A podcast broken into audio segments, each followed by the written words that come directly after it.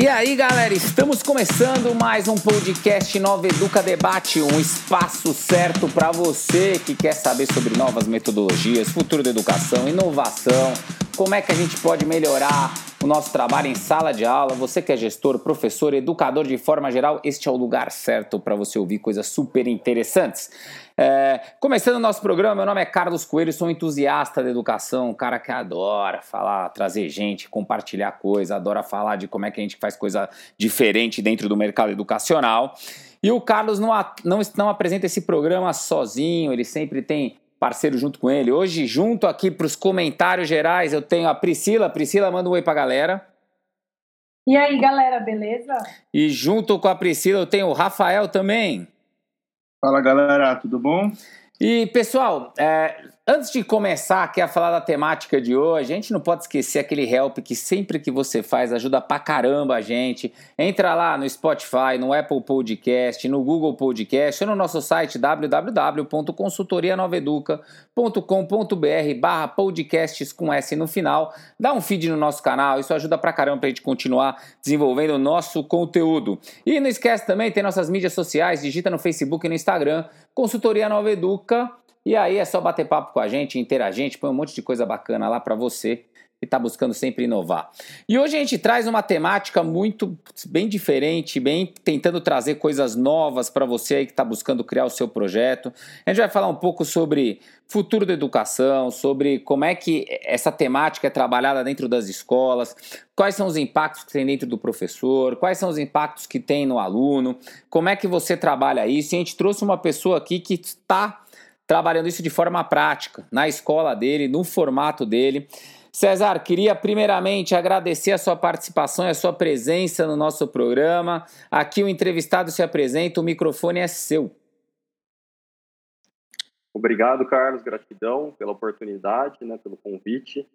É, eu sou o César, sou de Marília, São Paulo, e trabalho aqui num projeto da Maple Bear, eu tenho formação em administração pela Getúlio Vargas, já tive especialização em educação na Holanda e no Canadá também. E amo educação, embora tenha começado minha carreira em administração, foi o, o inseto que me picou da educação e faz eu viver e pulsar todo dia para tornar o país e as pessoas é, eu mesmo é, melhor todos os dias. Boa! Galera, vocês já perceberam que a gente vai ter um programa bem diferente hoje, com várias coisas, dicas diretas de quem está fazendo e como está fazendo. Então, acompanha o programa, é só a vinhetinha e a gente já volta para as perguntas. Podcast Nova Educa Debate um bate-papo sobre o futuro da educação com profissionais do mercado. Beleza, voltando para as nossas perguntas aqui, César, mais uma vez eu queria agradecer sua presença. Eu acho que é legal já começar o programa aqui, você passando um cenário de como é que você enxerga a educação. Você que foi um cara que veio de administração, foi picado pela educação, quer dizer, você veio de uma outra área, caiu nessa daqui. Como é que você enxerga esse cenário? Qual é a sua visão agora como gestor desse mercado? É, ótima pergunta, Carlos. Eu vejo o mercado de educação é, no Brasil com um mercado é, com muitas oportunidades, porque existem muitos modelos de educações internacionais que já existem, funcionam, têm resultados comprovados e tem demanda aqui no Brasil e ainda de alguma forma a gente não consegue oferecer. Né? Isso às vezes nem no setor público e nem no privado, infelizmente. Então, o que eu acredito de educação é que não existe a escola ou projeto melhor ou pior que o outro. Né? É muito importante que a família e o aluno, dependendo da idade do aluno, se identifique com o projeto. Mas tem projetos maravilhosos como o da Maple que eu sou extremamente apaixonado por estudar educação, eu vejo que é uma linha muito que prepara o aluno para ser feliz, para ser produtivo, adaptar. É, mas existem outros projetos também. Quando tiver exterior, ele é projeto magnífico funcionando, é, que não, não temos no Brasil. Então, o econômico é, do mercado é, tem muita oportunidade. Né? Então, assim, por isso, algumas redes de ensino como a Maple crescem muito no Brasil. E pensando no lado da necessidade da educação para tornarmos um país melhor, né, formar pessoas ativas na sociedade, cidadão crítico, é, temos muito também a desenvolver. Então, é um mercado muito promissor, sem dúvida, o de educação básica, também de nível superior. porque tem muita tem muito gaps ainda, né? Tem muitas famílias que é, demandam uma educação diferente do, do, que é o tradicional, do que tem sido feito há mais de 50 anos da mesma forma. Então, já existem novos modelos comprovados cientificamente. É um mercado aí divertido de você navegar com muitas oportunidades e muito prazeroso também, porque para quem trabalha nele é gratificante ver o desenvolvimento é, da comunidade, da, da escola, dos alunos e das famílias. César, seu comentário é muito legal e eu queria saber como é que você enxerga a comunidade com relação. Você acha que a comunidade está pronta para este cenário de escolas que querem inovar, querem fazer diferente, não querem fazer, né? Como já se faz há anos e anos, há 50 anos, 60 anos do mesmo formato. Você vê que a sociedade está pronta para essas inovações? Sim, é, como toda inovação, tem os a gente chama as pessoas que gostam já de entrar na inovação ou testar o, o, o, produto, no caso um curso, no começo tem esse perfil, né, do, do pai ou da família. Mas existem famílias que já entenderam que nós temos que preparar as crianças para um mundo que vai ser diferente, que as habilidades são diferentes, né?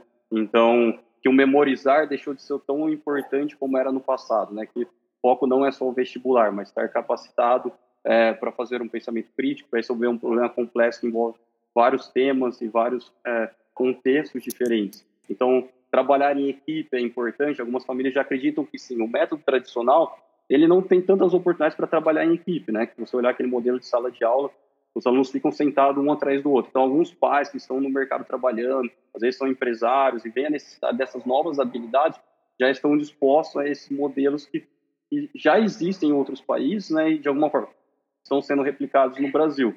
Então, é uma coisa assim que é comprovada cientificamente, não é nada que está sendo testado, né, Carlos? Isso é super importante.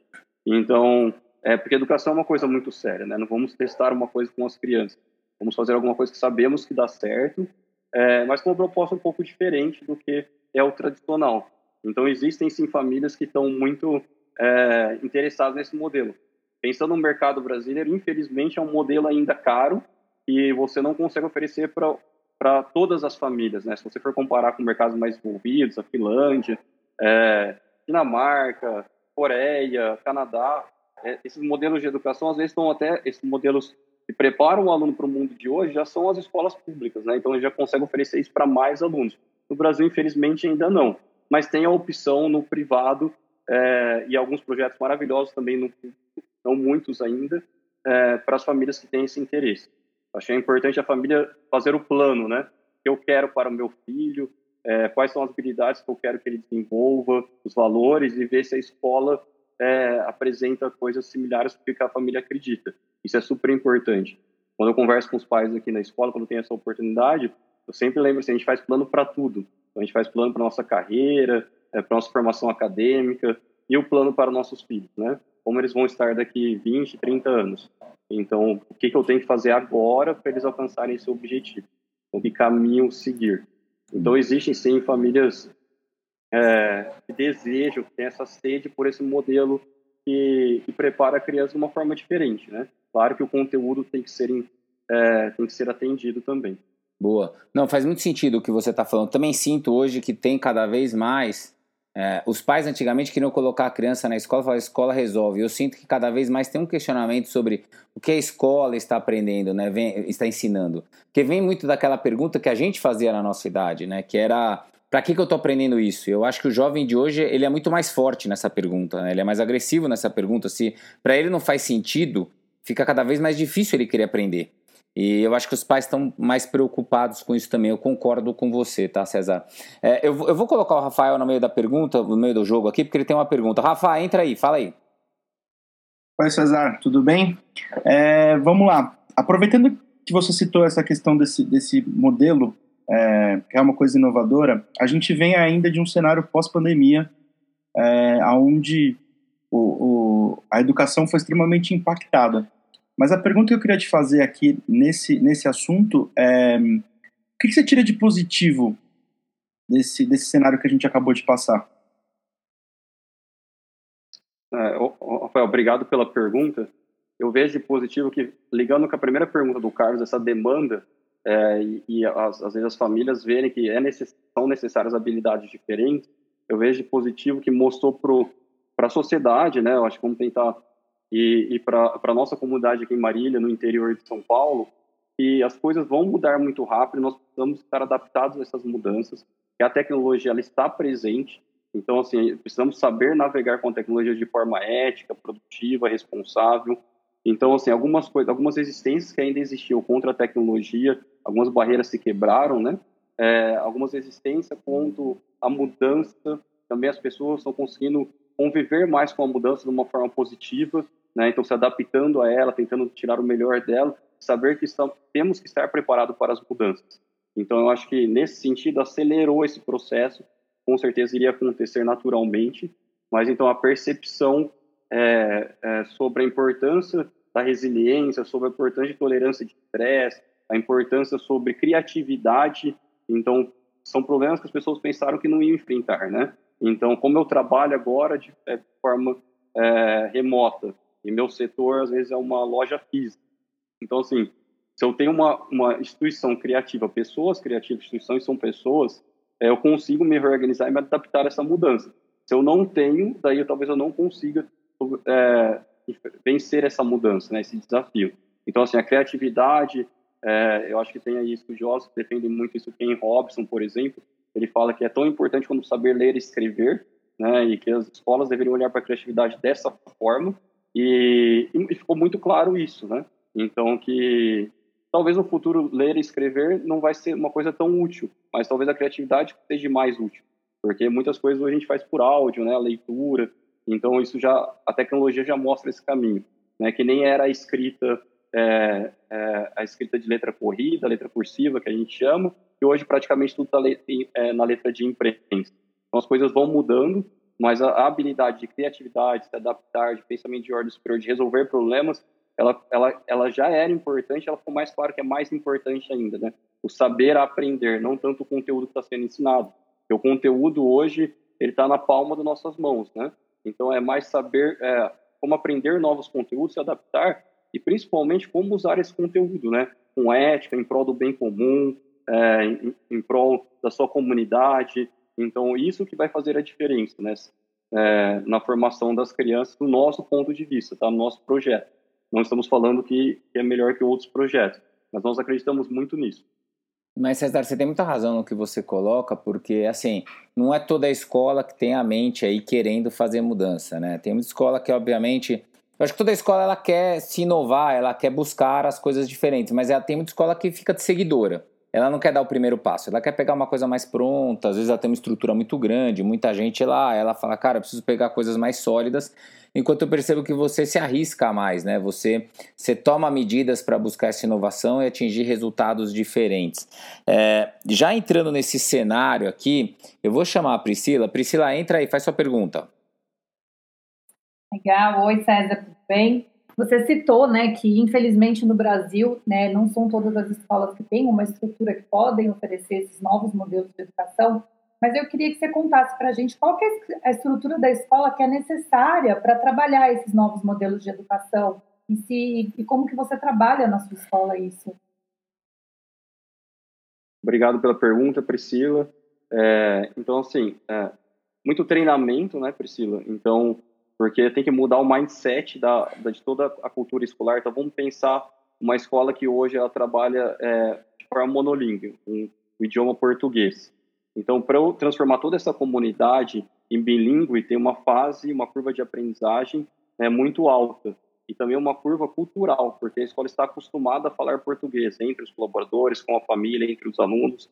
Então, não é uma coisa assim tão fácil, tem um custo de treinamento e tem um, é, um custo de seleção, formação de pessoas alto.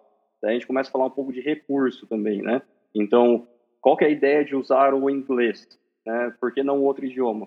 O inglês hoje é o maior poder econômico ainda, né, a linguagem dos negócios, mas também dá acesso a muito conteúdo bom e recente de educação básica. Só que esses conteúdos também são mais caros, então são livros importados, né, leitura, isso tudo custo. Né? Então tem a vantagem de você aumentar muito o repertório da criança e, e, e com isso a criança conseguir é, ter opiniões diferentes, porque ela forma a própria opinião dela. Né? Então isso que é a diferença até daquele método apostilado, que é o mais tradicional, que fala assim, ó, a Revolução Industrial foi isso. Quando você usa um, um método que a criança busca, que tem mais repertório, né, livros que foi um inglês que escreveu, foi um australiano que escreveu, um americano, então que aumenta muito esse repertório, a criança vai formar a opinião dela, né? Então ela, ela aprendeu, ela vivenciou, ela fez uma pesquisa por meio de um projeto. E tudo isso tem custo. Daí vamos falar de custo físico, né? Então uma sala de aula tradicional, coloca um aluno atrás do outro, é, com uma sala bem cheia, é, isso a gente consegue atender uma certa quantidade de alunos. É uma sala de aula mais participativa, e os alunos trabalham em grupos pequenos. Aqui na nossa escola, grupos de até seis alunos. A maior parte dos projetos, né, com o professor como mediador, como tutor, é, porque daí todos estão participando ativamente no processo, não fica aquele aprendizado mais passivo. Isso também tem um custo, que normalmente precisa de mais pessoas na sala de aula.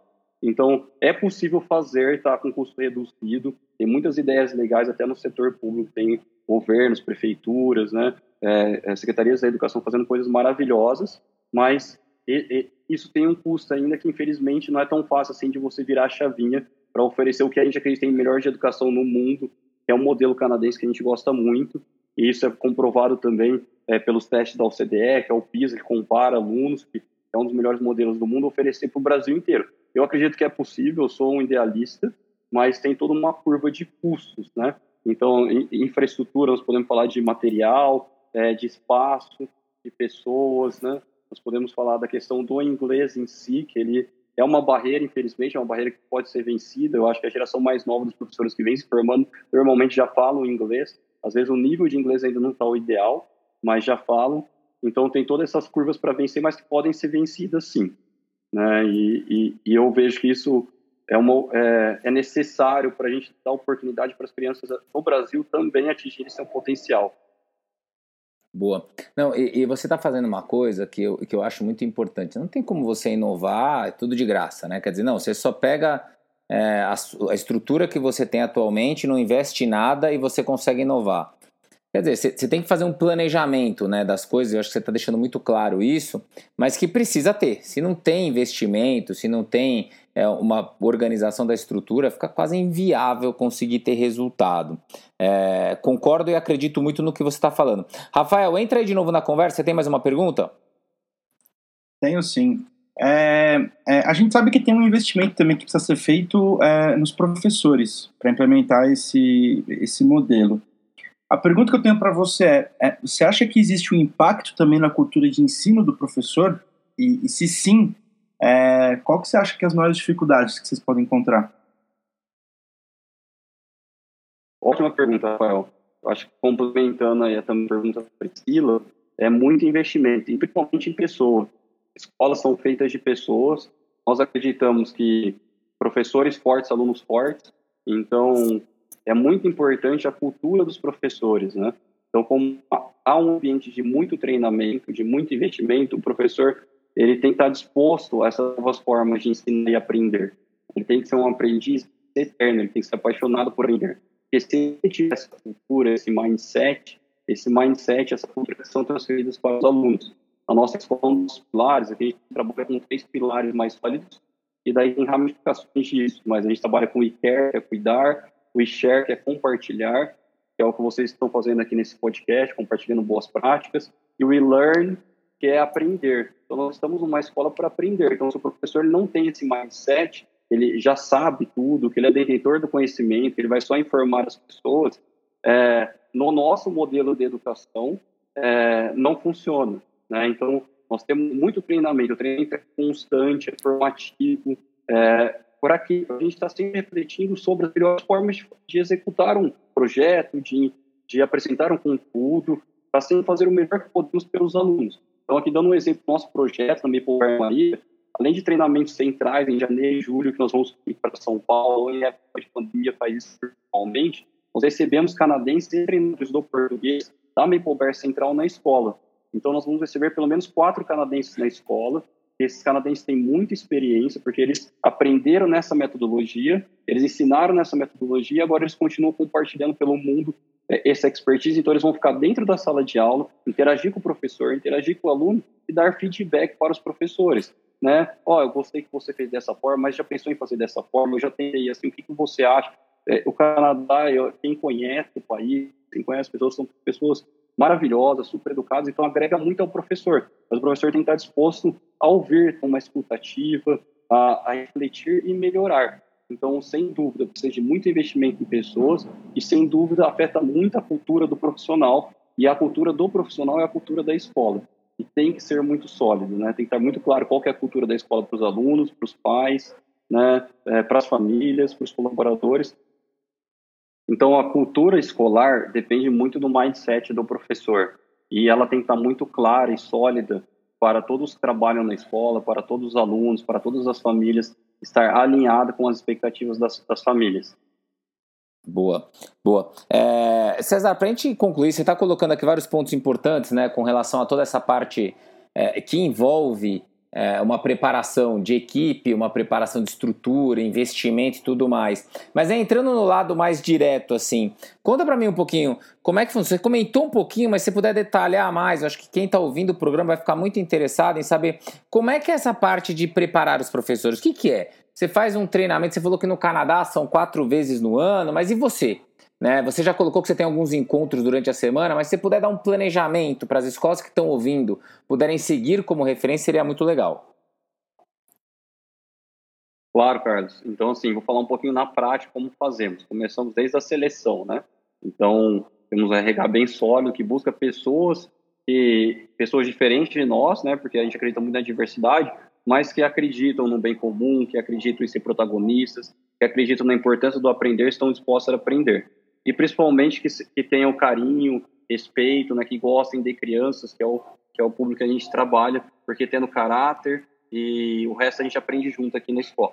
Daí, falando do treinamento em si, da formação do profissional, como é uma metodologia que provavelmente os professores não aprenderam dessa forma quando eram alunos, na universidade provavelmente tiveram poucos modelos parecidos, né, teorias parecidas do, das quais usamos aqui, que a formação é feita na escola, principalmente. Né? Então, como fazemos isso? O professor, quando ele entra aqui, ele já participa de um treinamento central, né, de pelo menos uma semana, com os princípios, com as origens da Maple Bear, e esse treinamento ele é tanto presencial ou online no momento de pandemia. Então, nós ou vamos para São Paulo com, com, essa equipe, ou fazemos é, esse treinamento de forma online. Quando o contínuo, que é o mais importante, que ele acontece durante todo o ano, então não é um treinamento só e daí dar aula por um ano, ele acontece todo janeiro e julho, né, que é um treinamento de uma a duas semanas também de formação para toda a equipe. E o mais importante, que a gente chama de in-school training, é o treinamento na escola. Daí nós recebemos experientes educadores canadenses e brasileiros, então são no mínimo quatro educadores canadenses é, por ano, então em média dois por semestre, e dois brasileiros, são pessoas que escreveram o programa da Maple Bear, que bastante experiência também aqui no Brasil, é, aplicando essa metodologia no currículo é, brasileiro, na parte do currículo em português que nós usamos. Então, esse treinador ele fica na sala de aula, isso é muito importante, que é um treinamento prático, um treinamento ativo, é como nós acreditamos que é a melhor forma de aprender. Então, o treinador vai ficar observando o canadense, às vezes eles ficam cinco, seis ou sete semanas aqui na escola, observando o professor, dando sugestões de melhoria, ou trazendo reflexões, ou falando como ele já fez, como ele já viu sendo feito em outra escola, e esse aprendizado contínuo, reflexão contínua do professor, né, a autoavaliação também é muito importante do professor, que torna essa cultura tão sólida de aprendizagem que nós conseguimos oferecer sempre o que tem de melhor para as crianças. Então, são treinamentos centrais e treinamentos práticos na escola, né, um treinador dentro de sala de aula. Boa. Eu imagino que isso daí você deve ter. Isso daí você recebe é, da franquia ou você tem uma equipe interna? Como é que isso funciona para fazer essa gestão aí das pessoas que vêm de fora? Como é que você trabalha aí? E tem as duas coisas, Carlos. Então hoje nós temos uma coordenação, né, que uma, uma coordenadora com PhD, com bastante experiência, que já trabalhou em outras Maple Bears, que tem é, escreveu alguns livros. Então uma equipe de coordenadores já, e a nossa diretora também, que já deu aula no Canadá, né, que tem formação na área, especialização no Canadá também, e faz os treinamentos constantes, que isso daí a gente faz, acaba fazendo toda segunda-feira com a equipe, e daí tem um suporte muito grande da rede, né, das escolas Maple Bear, da Maple Bear Global Schools, que a gente chama, que eles que selecionam esses treinadores, eles que contratam esses treinadores, e nós organizamos agentes para recebê-los é, durante o ano. Então, são canadenses aposentados, normalmente, que querem continuar compartilhando a expertise deles, que deram aula nessa metodologia, que se formaram nessa metodologia e visitam as escolas para ajudar a gente sempre a fazer o melhor pelos alunos. Então, trazendo sempre as melhores práticas mais atuais, as mais contemporâneas, para que os alunos atinjam todo o seu potencial. Então, tem, tem uma parte que é feita internamente, com a equipe da escola, e uma parte que também vem da, da Maple Global Schools.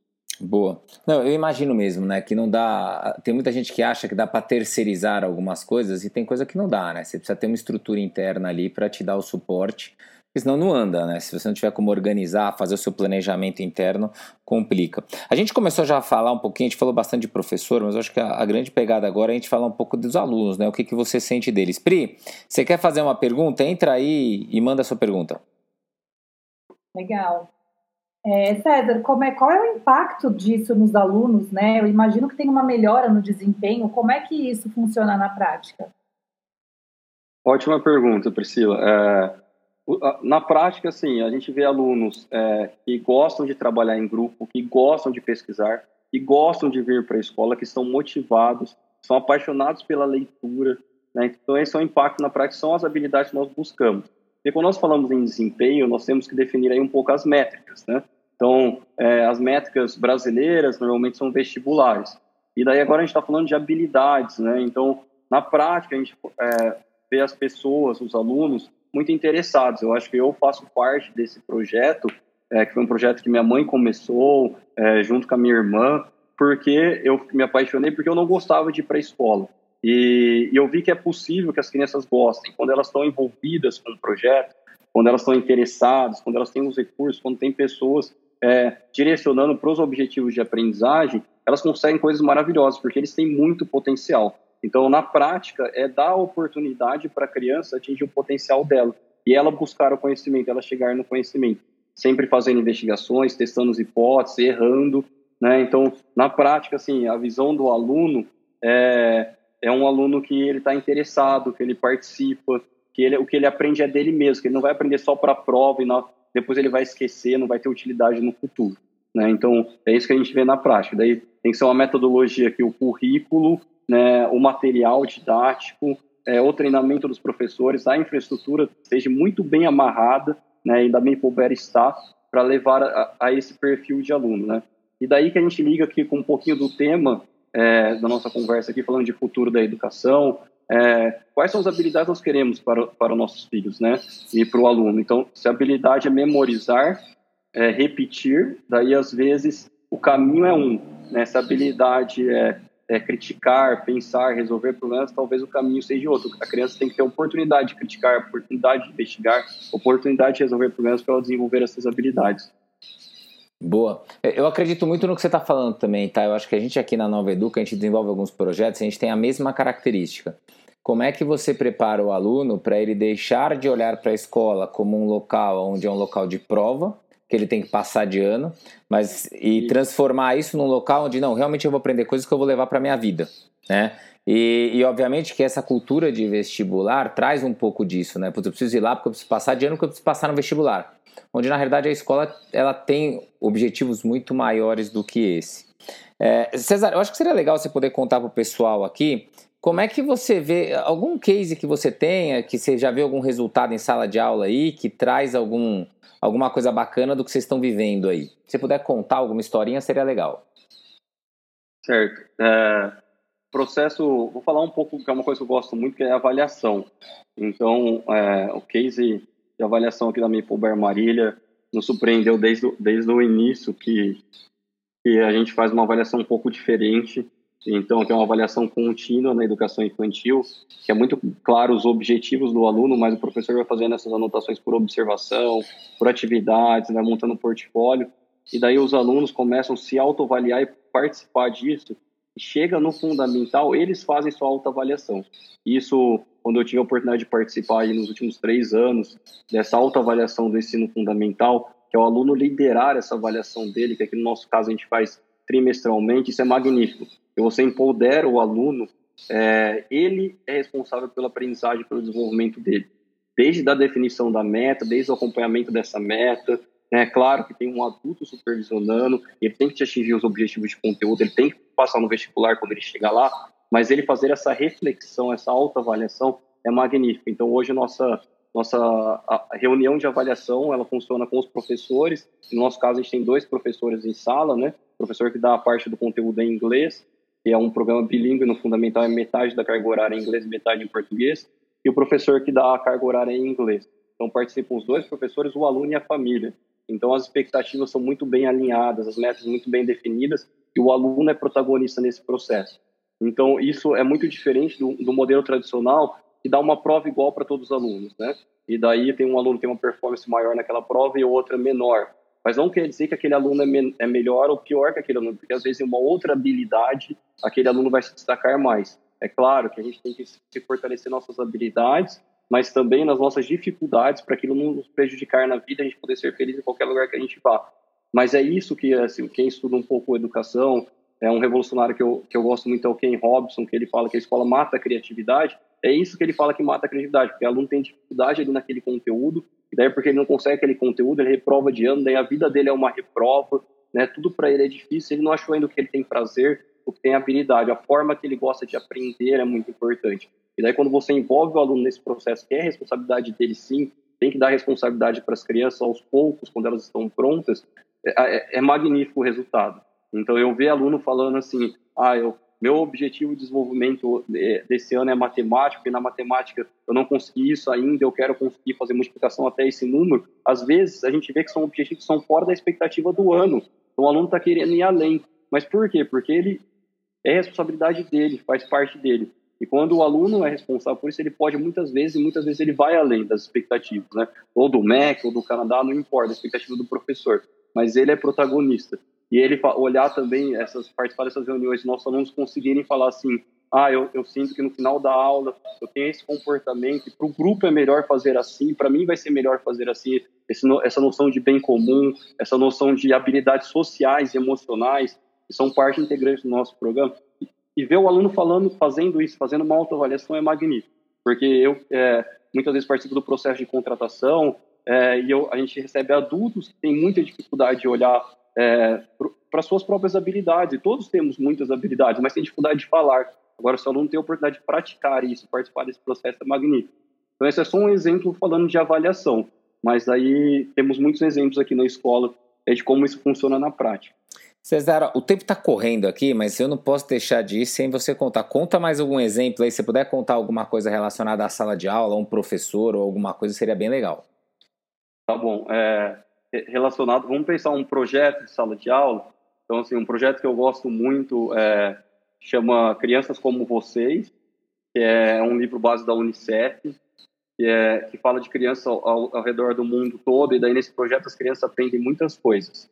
E isso que eu quero falar da, das questões das unidades serem temáticas, organizadas por, é, por perguntas orientadoras. Então, a gente não precisa falar para os alunos nesse projeto nós estamos ensinando sobre diversidade, sobre respeito, sobre organização dos espaços, sobre matemática. Só que não um livro é, existe vários projetos que as crianças vão usar todas essas habilidades. Então, vou dar o um exemplo desse projeto. Nesse projeto, as crianças entendem que em todo, em todo o mundo as crianças vão para a escola. Então, eles começam a estudar a escola deles. E como que eles estudam a escola deles? Isso no primeiro ano do ensino fundamental. Eles entrevistam as pessoas, perguntando o que vocês fazem aqui na escola, para que, que serve sua sala. Então, eles vêm aqui na minha sala e falam, Mr. Caesar, que é como eles é, se referem a mim na escola. É, o que, que você faz no seu dia a dia, para que, que serve sua sala, e a gente vai fazendo essa entrevista. Depois eles fazem um mapa da escola, mas eles fazem. Então eles começam a entender como as escolas são organizadas, né? Isso é uma habilidade de geografia do primeiro ano, organização de espaço. Daí a gente leva eles para um supermercado. No supermercado eles vão estudar também de forma prática como o supermercado é organizado, né? Tudo isso saindo de um livro.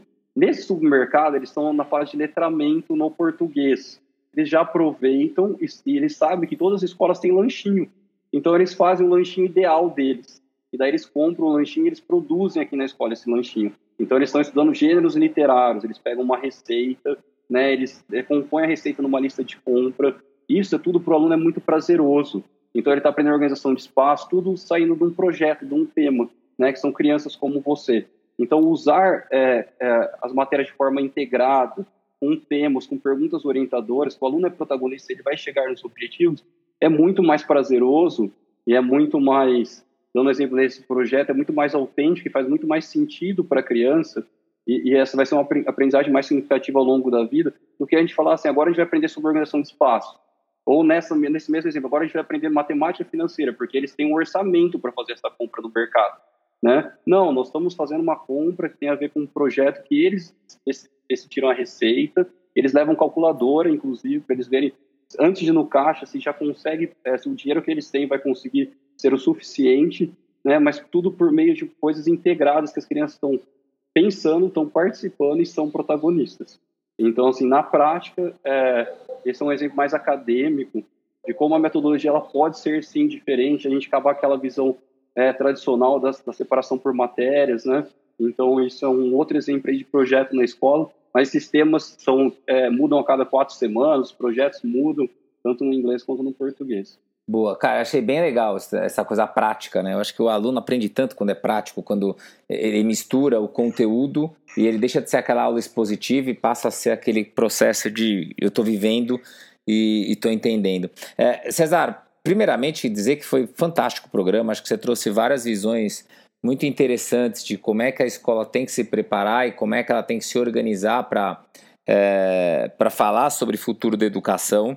É, eu tenho que encerrar, a gente vai encerrar aqui o programa, só que eu vou o seguinte, eu não vou fazer a última pergunta. Então eu vou, já vou, vou passar para a Priscila fazer a última pergunta, Cesar. Então já te agradeço e já te dou as últimas palavras assim da última pergunta da Priscila. Então a Priscila faz a última pergunta e aí você já, já faz as suas últimas palavras. Pri, manda bala. César, você falou bastante sobre é, escolas que. Sobre, sobre a escola como um todo, né? A estrutura que a escola precisa ter. Mas digamos que uma escola que ainda trabalhe com aquele método tradicional e tenha um professor que queira mudar a sua aula, trazendo modelos mais inovadores para a sala de aula, é possível isso? Sem dúvida, Priscila. É, tudo é assim, depende muito da vontade, do alinhamento com todos os envolvidos, né? É, eu acredito muito que ninguém faz nada sozinho, então os alunos precisam estar dispostos, as famílias, né? Porque às vezes foi feita uma proposta pedagógica para as famílias que não inclui esse novo projeto do professor. E daí é um pouco complicado o professor lançar isso sem alinhar com as famílias ou com a direção. Mas é sim muito possível, é, precisa de vontade, mudança. O Carlos falou assim: você é, faz as mudanças, vocês propõem coisas novas. Não é uma coisa fácil, né? Tem uma dinâmica aí que eu participei que eu me lembro muito bem, falando bem rápido só para encerrar o programa, que você chama 10 pessoas, pede para elas trocarem um objeto fora da sala, elas trocam o objeto, a outra pessoa tem que identificar é, que objeto foi trocado. E todas as pessoas conseguem, porque as pessoas observam muito bem. É, só que esse não é o objetivo da dinâmica. Durante a dinâmica, as pessoas já voltam o objeto para o mesmo lugar. Então, a gente tem uma tendência a voltar a fazer o que a gente fazer, que é mais cômodo, mais fácil né, zona de conforto. Então, para fazer uma mudança, é muito importante que esteja muito bem estruturado, alinhado com todos os envolvidos, né, com prazos bem claros, mas é sim super possível. Em todas as áreas, nós precisamos dessas mudanças, né? mudanças significativas, mudanças é, que tra tragam é, novas oportunidades de desenvolvimento para as crianças. Encerramos com chave de ouro. Achei fantástico, César. Muito obrigado pela sua participação. Achei que tudo que você colocou aqui agregou pra caramba dentro dos projetos. É, e estamos muito felizes com esse programa aqui. E galera, você que curtiu o programa, que tá ligado, falou, cara, gostei, quero ouvir mais, quero ouvir outras pessoas, quero entender mais sobre educação, sobre futuro da educação. É, o que, que você tem que fazer? Dá o feed nos nossos canais Spotify, Apple Podcast, Google Podcast ou no nosso site www.consultorianoveduca.com.br barra podcasts com S no final. Ou entra nas nossas mídias sociais e digita lá Consultoria Nova Educa no, no, Facebook ou no Instagram, que você vai conseguir bater um papo, dar elogio, dar sugestão, indicar quem que você quer que a gente faça entrevista. Tamo junto nessa daí para trazer cada vez mais conteúdos interessantes e inovadores para você que está aqui ouvindo e curtindo. Não posso terminar o programa sem dizer, Rafa, muito obrigado pela sua participação. Valeu, galera. Obrigado. Pri, valeu mais uma vez. Eu que agradeço, até a próxima. Ótimo, e você continua aí, hein? Aqui é só um programa dessa nossa temporada que tá cheia de coisa nova e sempre temos bastante novidade aí para trazer para vocês. Valeu e até a próxima!